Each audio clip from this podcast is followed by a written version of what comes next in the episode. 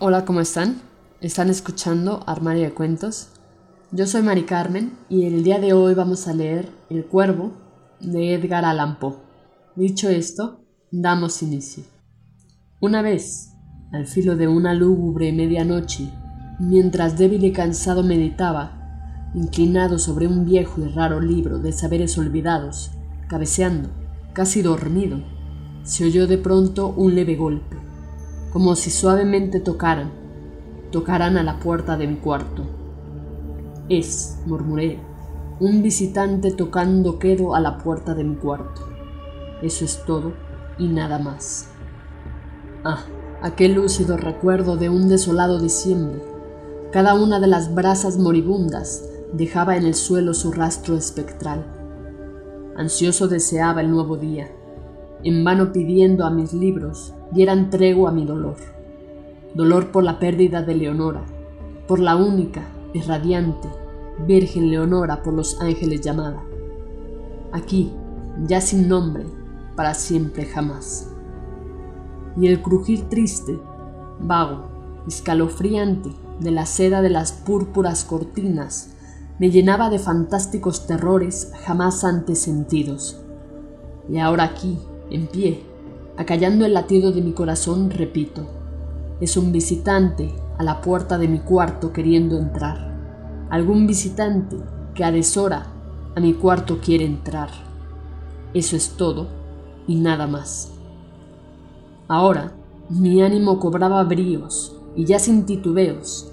Señor, dije, o señora, en verdad vuestro perdón imploro mas el caso es que, adormilado, cuando viniste a tocar tan gentilmente, tan quedo viniste a llamar, a llamar a la puerta de mi cuarto, que apenas pude creer que os oía.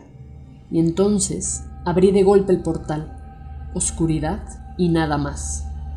Escrutando hondo en la negrura, permanecí largo rato, atónito, temeroso, dudando, soñando sueños que ningún mortal osó jamás soñar mas el silencio permaneció inquebrantado, y la quietud no emitió signo alguno, y la única palabra ahí proferida era el murmurar de un hombre. Leonora lo pronuncié en un susurro, y el eco lo devolvió en un murmullo. Leonora. Solo eso y nada más.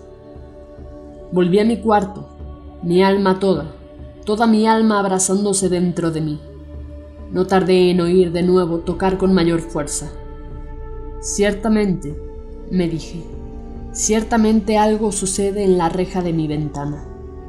Dejad, pues, que vea lo que sucede allí, y así pueda penetrar en el misterio.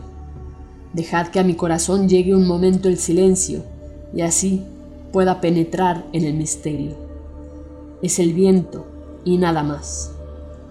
De un golpe abrí la puerta y con suave batir de alas entró un majestuoso cuervo de los santos días idos, sin asomo de reverencia, ni un instante quedo, y con aires de gran señor o de gran dama, fue a posarse en el busto de Palas, sobre el dintel de mi puerta. Posado, inmóvil, y nada más.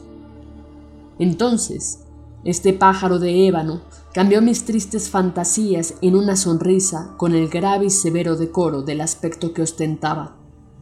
Aún con tu cresta cercenada y mocha, le dije, no serás un cobarde, horrido cuervo vetusto y amenazador, evadido de la ribera nocturna.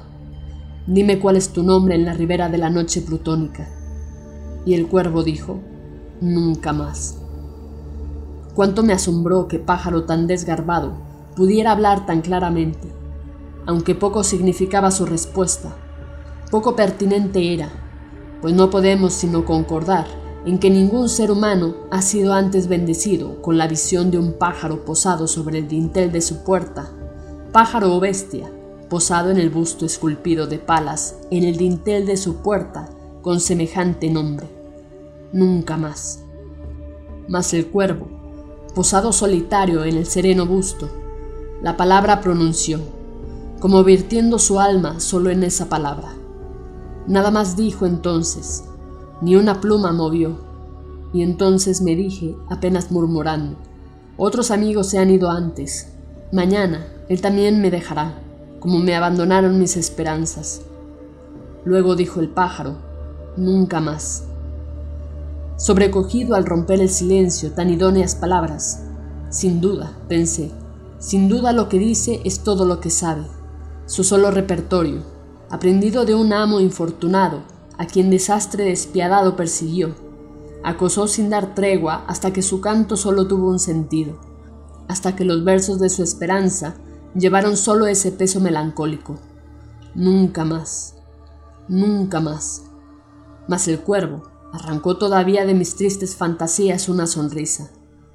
Acerqué un mullido asiento frente al pájaro, el busto y la puerta, y entonces, hundiéndome en el terciopelo, empecé a encadenar una fantasía con otra, pensando en lo que este ominoso pájaro de antaño, lo que este torvo, desgarbado, hórrido, flaco y ominoso pájaro de antaño quería decir graznando, nunca más.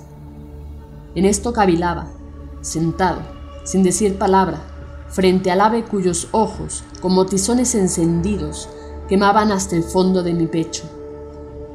Esto, y más, sentado, adivinaba, con la cabeza reclinada en el aterciopelado forro del cojín, acariciado por la luz de la lámpara, en el forro de terciopelo violeta, acariciado por la luz de la lámpara, que ella no oprimiría, ahí, nunca más. Entonces me pareció que el aire se tornaba más denso, perfumado por un invisible incensario, mecido por serafines, cuyas pisadas tintineaban en el piso alfombrado. Miserable, dije, tu Dios te ha concedido, por estos ángeles te ha otorgado una tregua, tregua de repente de tus recuerdos de Leonora. Apura, oh, apura este dulce nepente y olvida tu ausente Leonora. Y el cuervo dijo, nunca más. Profeta, exclamé, engendro del mal. Profeta, sí, seas pájaro o demonio enviado por el tentador, o arrojado por la tempestad a este refugio desolado e impávido, a esta desértica tierra encantada, a este hogar hechizado por el horror. Profeta, dime, en verdad te lo imploro, dime, ¿hay bálsamo en Galad? Dime, dime, te imploro. Y el cuervo dijo, nunca más. Profeta, exclamé, cosa diabólica. Profeta, sí, seas pájaro o demonio, por ese cielo que se curva sobre nosotros, por ese Dios que adoramos tú y yo. Dile a esta alma abrumada de pena si en el remoto Edén tendrá en sus brazos a una santa doncella llamada por los ángeles Leonora.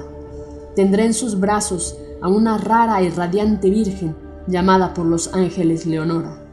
Y el cuervo dijo, nunca más.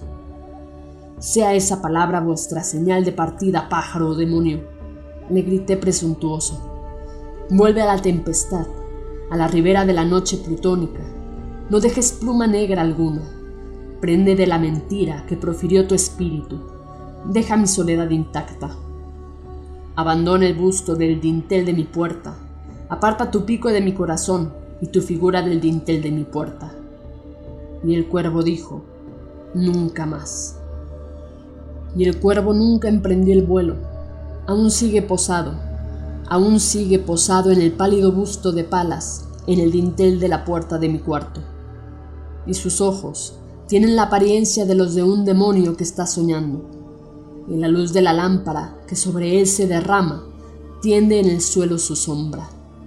Y mi alma, del fondo de esa sombra que flota sobre el suelo, no podrá levantarse.